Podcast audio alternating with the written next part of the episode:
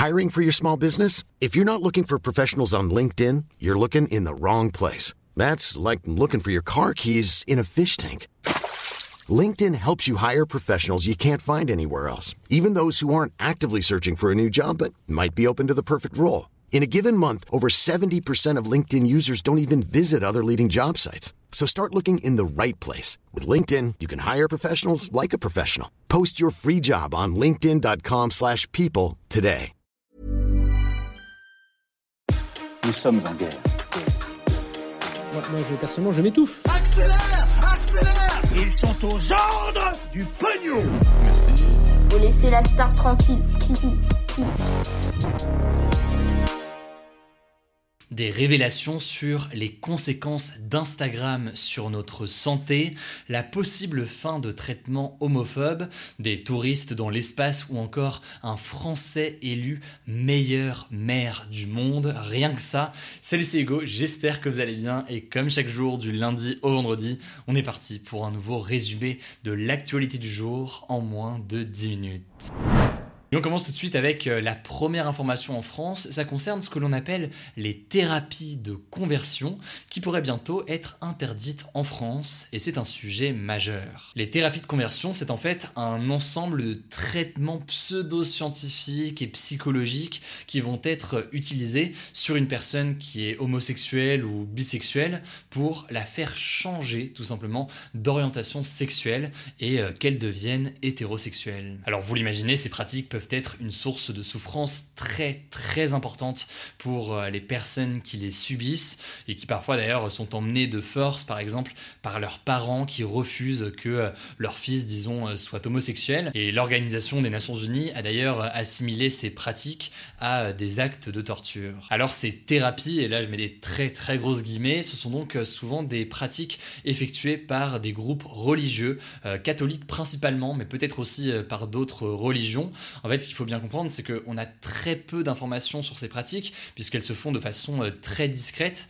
Et d'ailleurs, aujourd'hui, c'est impossible de savoir combien de personnes ont pu être victimes de euh, ces pressions euh, qui visent donc à rendre une personne hétérosexuelle, puisque c'est des pratiques qui se font en général pas de façon complètement ouverte. Il n'y a pas d'hôpital dédié aux thérapies de conversion avec un grand panneau à l'entrée. C'est en général des choses, des pratiques qui existent, mais de façon déguisée, parfois sous forme de confession, de groupe de parole ou encore de retraite spirituelle, mais qui cache donc en réalité euh, quelque chose de tout autre. Du coup, pour tenter de mettre réellement fin à ces thérapies de conversion qui sont une réelle souffrance pour euh, beaucoup de personnes qui les subissent, eh bien, euh, la députée de la République en marche, Laurence Vansenbrock, travaille actuellement sur une proposition de loi sur ces thérapies. C'est une loi qui va être débattue à l'Assemblée nationale le 4 octobre, donc dans environ 2-3 semaines. L'idée, c'est donc de créer un délit spécifique dans la loi concernant les thérapies de conversion, ce qui pourrait permettre donc de les condamner de manière plus efficace et de dissuader hein, tout simplement ce type de pratique qui parfois joue un peu sur un flou euh, juridique pour euh, perdurer. Cette proposition de loi prévoit en tout cas une peine de 2 à 3 ans de prison et entre 30 et 45 000 euros d'amende pour ceux qui euh, les organisent. On va donc suivre tout ça dans les prochains jours. Allez, on passe à la une de ces actus du jour. C'est un sujet que je trouve super intéressant. C'est les révélations du journal américain, le Wall Street Journal, sur les effets néfastes d'Instagram. Des effets néfastes que Facebook, son propriétaire, tenterait de minimiser volontairement. Et ça soulève plein de questions. En fait, ce qui s'est passé, c'est que le Wall Street Journal a accédé à des centaines de documents internes et des enquêtes, des études internes réalisées par Facebook, qui possède donc Instagram et WhatsApp. Et ces documents confidentiels très clairement qu'Instagram affecte négativement une partie de ses jeunes utilisateurs. Alors il y a notamment trois choses à retenir de ces études qui ont été euh, révélées. Le premier élément, c'est que euh, l'étude indique qu'un adolescent sur cinq dit qu'Instagram nuit à l'estime qu'ils ont d'eux-mêmes. Le deuxième élément que disent euh, ces documents internes à Facebook, qui n'étaient donc, je le rappelle, pas censés être publiés, c'est que les effets néfastes sont encore plus marqués chez les jeunes filles. Un tiers des adolescents adolescentes se sentent encore plus mal dans leur corps à cause d'Instagram. Enfin, troisième enseignement marquant de ces études qui ont été euh, révélées, les sociologues qui ont travaillé euh, sur ces études pour Facebook reconnaissent que ce phénomène est bien pire sur Instagram que sur Snapchat ou TikTok. Et euh, il y a plusieurs raisons qui sont avancées, en fait deux raisons principales. Première raison, eh bien Instagram présenterait en général plus de photos de corps que les autres réseaux sociaux. Et donc ce serait un lieu en fait où chacun se comparerait par rapport aux autres sur la plateforme en fonction de ses photos, etc. etc. Et enfin, sur euh, Instagram, eh bien les gens veulent souvent donc euh, s'afficher sous leur meilleur visage, alors que euh, sur Snapchat, c'est pas le cas a priori. Et sur TikTok, ça peut dépendre, on va dire, des contenus. Mais en tout cas, sur TikTok, on a plus de diversité, on peut avoir aussi de la recherche, de l'autodérision, des contenus drôles, etc. Voilà, on est d'accord, hein, le fait que Instagram ait des effets négatifs sur la santé mentale, c'est pas quelque chose de nouveau, on en a d'ailleurs nous-mêmes déjà parlé sur la chaîne, mais ces révélations du Wall Street Journal apportent quand même une nouvelle dimension d'analyse. En fait, là, ce que montrent les messages internes et ces documents de Facebook, c'est que Facebook et Instagram sont au courant des effets néfastes de la plateforme, mais que, eh bien déjà, ils ont tenté de garder ça assez secret et de ne pas le révéler, et qu'au-delà de ça, eh bien, de nombreuses recommandations formulées après ces études n'ont pas été forcément suivies par euh, des mesures. Alors, suite à ces révélations, Facebook a rapidement réagi mardi soir après euh, la publication de l'article du Wall Street Journal en affirmant euh, notamment qu'il travaillait à des solutions pour limiter comme ça cet effet de comparaison, de recherche de la perfection, de la comparaison aux autres, notamment par rapport à son corps, ce qui peut donc blesser, heurter certaines personnes plus jeunes. Il faut rappeler aussi que Facebook a quand même déjà pris récemment des mesures. On peut parler par exemple de la volonté, de la possibilité qui a été donnée de masquer le nombre de likes sous ses publications, etc. Ça, je vous mets un lien en description si vous voulez plus d'infos sur ce qui est possible aujourd'hui.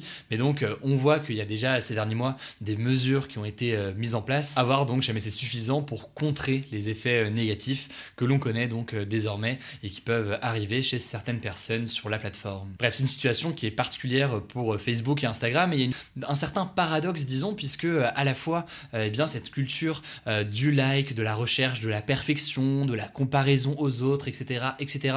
C'est ce qui rend malheureux beaucoup de personnes, c'est ce que disent euh, ces études. Et en même temps, cette recherche du like, cette recherche de la perfection, du regard des autres, c'est aussi ce qui fait que beaucoup de personnes eh bien, passent du temps sur ces plateformes et deviennent accros d'une certaine façon à ces euh, réseaux sociaux. Il y a donc un sujet qui est très intéressant sur la responsabilité de ces plateformes dans le réseau social qu'ils construisent euh, au quotidien.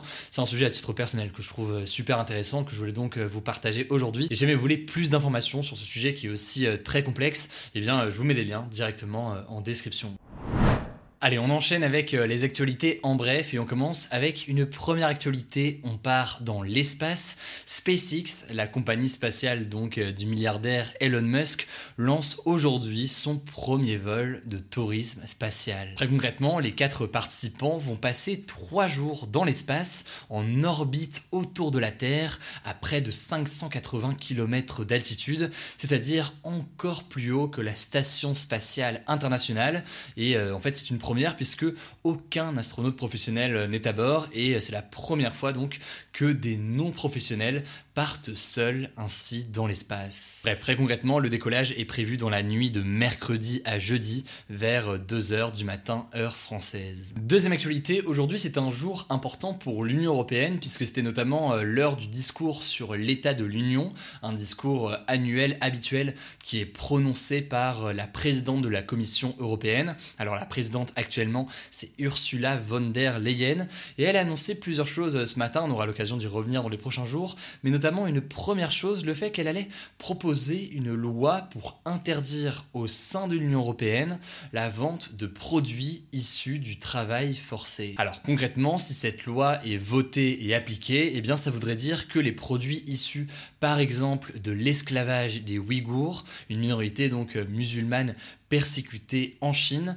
eh bien ces produits seraient interdits au sein de l'Union européenne. C'est donc une annonce qui est euh, importante. Ensuite, à voir comment est-ce que ce sera euh, appliqué concrètement et dans quelle mesure est-ce que ce sera appliqué. On verra évidemment euh, tout ça dans les prochaines semaines. Allez, on passe à la troisième actualité qui concerne les animaux. Vous en avez peut-être entendu parler parce que ça a fait beaucoup parler sur les réseaux sociaux, mais dans les îles Féroé, qui est un petit archipel du Danemark, eh bien le gouvernement local a mis à mort 1400 dauphins qui ont été tués dans une baie lors d'une chasse traditionnelle qui a lieu tous les ans, une chasse qui s'appelle le Grind. Alors suite à cette chasse traditionnelle pour les îles Féroé, eh bien de très nombreux défenseurs des animaux ont dénoncé ce massacre. L'ONG écologiste Sea Shepherd par exemple l'a qualifié de pratique barbare et ce alors que euh, aujourd'hui environ 53% des habitants des îles Féroé sont contre cette euh, pratique traditionnelle. La quatrième info, ça se passe à Grigny, une ville euh, en banlieue parisienne dans l'Essonne. Le maire de la ville de Grigny a reçu le prix de meilleur maire du monde, à égalité avec euh, le maire de Rotterdam, donc une ville aux Pays-Bas. En fait, Grigny, c'est une des villes les plus pauvres de France et le jury de la City Mayors Foundation, qui est donc une fondation que je ne connaissais pas, je peux pas vous mentir, mais a voulu donc le récompenser pour sa lutte à la fois contre la pauvreté et sa gestion du coronavirus.